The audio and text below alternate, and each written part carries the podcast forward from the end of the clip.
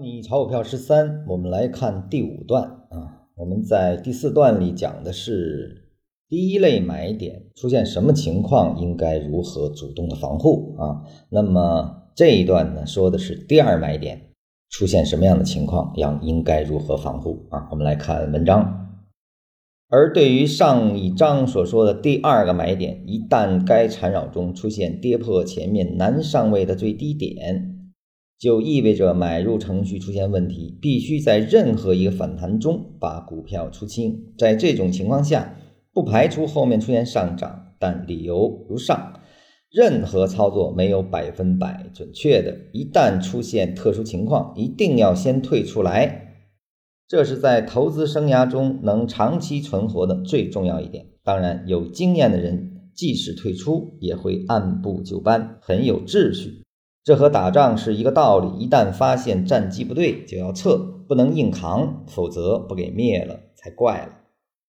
那么对于这一段呢，说的是什么呢？就是你利用女上位的缠绕啊介入之后，那么跌破了前面的低点啊，也就是说，当出现跌破第一类买点的时候，那就要退出了啊。那么这一段话呢，如果你通读禅文之后呢，你会发现。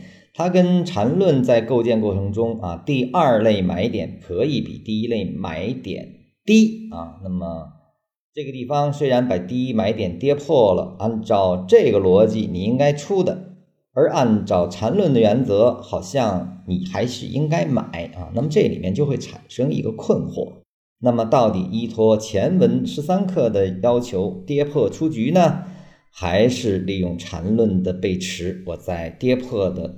二买中继续买入，那么这种矛盾是如何理解呢？首先，在教你炒股票十三篇这个文章中的时候呢，禅师啊刚是用均线给大家再搭建一套体系，那么它是粗糙的。对于粗糙的一个体系中，那我们就只能用一些硬的止损条件啊，我们来去处理啊。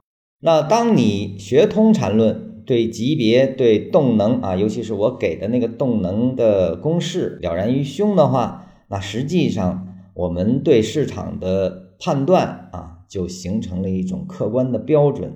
而这种客观标准一旦出现的时候，那你对市场的解读又是完全不一样的。那你就要按照新的逻辑去进行了。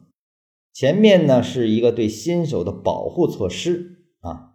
那么后文可能就需要更精细的一种量化思维下的，或者叫抽象思维逻辑下所搭建的买入程序继续买入，这是两套完全不同的买入逻辑啊，或者叫观察市场的角度不同，你的策略实际上你的所有的主动防护逻辑实际上是发生变化的。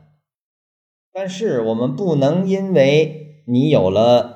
更先进的或者说更精准的观察啊，我们就不要主动防护了啊。主动防护的逻辑，这个程序是一直客观存在的，只是我们用什么来做防护啊？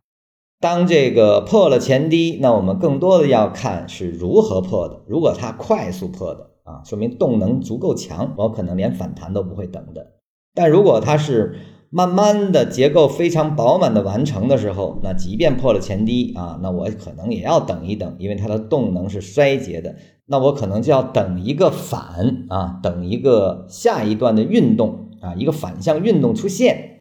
当这个运动出现之后，我们来看是多头重新占优，还是在空头掌控的这种空头范围内啊？那么出现弱反，那我肯定还是要走的。那么这个就是说，跌破前低，说明战机是不对的啊。那么这个撤，这就叫有步骤、有次序的撤退了啊。所以学好缠论的基础，有了更精密的观察手段，那么在这种观察手段下，你的客观标准建立起来，你就不再是跟着感觉。去判断强弱，而是有标准下的对市场多空强弱的判断，在这个下所产生的交易体系就能够非常好的构建起来了。